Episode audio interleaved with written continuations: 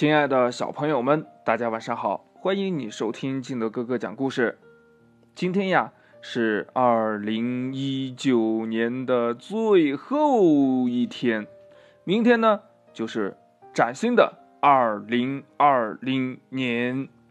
那金德哥哥呢在这里祝愿所有的大朋友、小朋友，嗯，身体健康，万事如意，心想事成，事事顺心。好了，亲爱的小朋友们，开始我们今天的故事吧。今天呀，金德哥哥给大家讲的故事叫《抓住机会》。哎，我也希望大朋友、小朋友们在二零二零年都学会抓住机会哦。好，开始今天的故事了。这话说呀，蓝狐狸学会了一个新词儿，哪个词儿呢？对了。就是抓住机会，可是呢，蓝狐狸不太明白，机会到底是什么呀？为什么要抓住它呢？机会嘛，有点像淘气的小鸟，如果不及时的抓住，它就很快飞走了。这爸爸说呀，那明天能带我抓住一个机会吗？蓝狐狸说呀。这第二天呢，爸爸带着蓝狐狸出门了。天气预报说呀会下雨，他们各自带上了伞。一路上，蓝狐狸东张西望，看看有没有什么机会可以抓住。很快呀，这天空开始下雨了。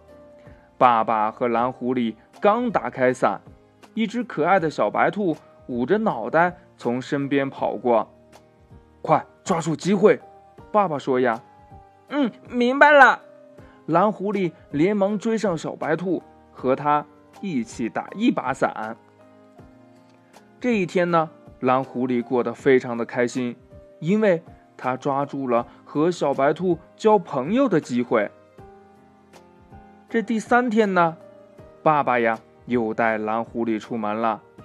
他们看见两只小燕子飞来飞去，看样子呀。是想找个地方筑巢呢，快抓住机会！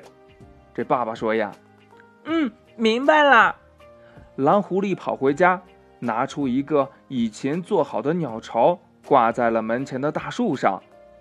这一天呢，蓝狐狸又过得十分的开心，因为他抓住了留住两只小燕子的机会。这第四天呢，天气有点冷。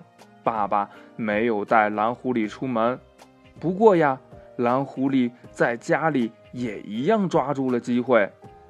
蓝狐狸抓住妈妈对着一朵花微笑的机会，为妈妈拍了一张很美的照片。这蓝狐狸呀，抓住妈妈在卫生间洗衣服的时候，替妈妈呀把家里的地板和玻璃擦的是闪闪发亮。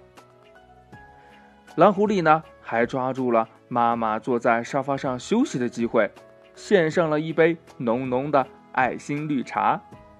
这一天呢，蓝狐狸还是过得十分的开心，因为他抓住了表达对妈妈的爱的好机会。现在你学会抓住机会了吗？晚上呀，这爸爸问蓝狐狸：“当然了。”我会成为抓住机会大王的，蓝狐狸笑嘻嘻的回答。